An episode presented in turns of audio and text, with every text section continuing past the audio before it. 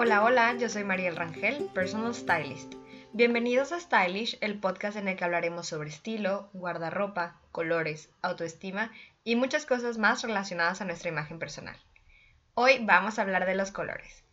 Todos tenemos un color favorito, pero podemos no saber por qué es. Muchas veces tampoco sabemos qué es lo que proyecta, con qué otros colores combinarlos, en fin, hoy vamos a aprender sobre ellos. Así que comencemos a saber un poco más. Vamos comenzando con el amarillo. Este es un color cálido, que nos recuerda al sol, la calidez, sus atributos positivos son la felicidad, el positivismo, el optimismo, intelecto y energía. Como todo, también tiene atributos negativos. Este nos recuerda el engaño, la ira y nos da como advertencia. Nos recuerdan marcas como McDonald's, In-N-Out, Oxxo, Amazon. Todas esas son marcas rápidas de comida o de servicios. El azul. Este es el color favorito de mucha gente. Nos recuerda el mar y el cielo. Es positivo, da estabilidad, armonía, inteligencia, paz, confianza. Lo negativo es que representa la depresión, Blue Mondays, la frialdad. Nos recuerda también marcas como Facebook, Twitter, Zoom, Skype. Son como de comunicación, como tecnológicas. El blanco.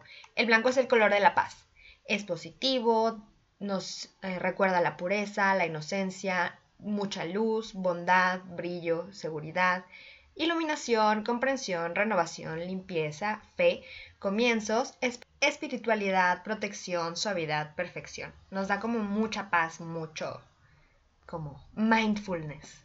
Lo negativo es que puede ser muy estéril y frío, nos recuerda mucho los sacramentos católicos, el bautizo, la comunión, el matrimonio. Todo el mundo siempre se viste de blanco en esas cosas. El gris. Este es un color que podemos ver como un punto medio. Lo positivo es que es neutro, da equilibrio, tranquilidad, frescura, es conservador pero sofisticado, es práctico, nos recuerda mucho la inteligencia. Lo negativo es que puede ser aburrido, como un poco depresivo y nos recuerda la pérdida. Puede ser eh, relacionado con marcas de tecnología como Apple o como marcas de información como Wikipedia. El marrón. Este es uno de los colores de la naturaleza, aunque no es el más optimista. Lo positivo de este es que es cómodo, da seguridad, es relacionado a la naturaleza, confiable, accesible y honesto. Lo negativo es que puede ser aburrido, representar la pobreza y la sociedad.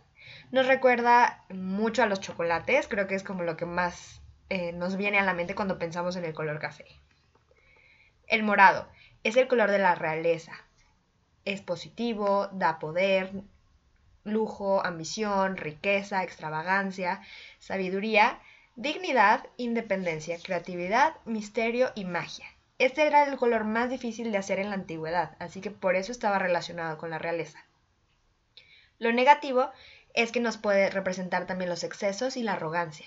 Nos recuerda cosas entrañables como eh, confortantes, como Hallmark o Milka. El naranja. Este es otro color cálido, pero es muy fresco. Lo positivo es que llama a la acción, es alegre, optimista, creativo, resistente, nos invita a la aventura, es entusiasta, divertido, nos recuerda el éxito, un poco el hambre y nos da equilibrio. Lo negativo es el engaño y la desconfianza. Nos recuerdan marcas divertidas como Nickelodeon o Fanta. Esas son como marcas de nuestra infancia. El negro es el color que más se usa en ropa. Pues eh, lo positivo es que es elegante, es formal, sobrio, da un poco de misterio, pero en el buen sentido, da poder, sofisticación y prestigio. Lo negativo nos recuerda el dolor, la maldad, la destrucción, la tristeza y el luto. Nos recuerdan marcas elegantes como Chanel o como Fendi. El rojo es el color del amor. Nos recuerda las emociones, la pasión, la fuerza, el amor, la sensualidad, la energía y la atracción. Lo negativo es que también nos recuerda el peligro y la agresividad. Marcas que vemos todos los días también son rojas, como Coca-Cola, Netflix, Pinterest. Pasemos ahora al rosa. Es el color más femenino. Lo positivo es que es dulce, delicado, nos recuerda la amistad, el amor, es femenino y suave. Lo negativo es que puede representar inmadurez. Nos recuerda marcas muy femeninas como Victoria's Secret o Barbie. El verde es el color de la naturaleza y del dinero. Lo positivo nos recuerda el crecimiento, la fertilidad, salud, bienestar, la ecología, los nacimientos y los inicios. Lo negativo está relacionado con la envidia, los celos y el disgusto. También lo vemos en marcas de uso diario como Spotify, Starbucks, Android.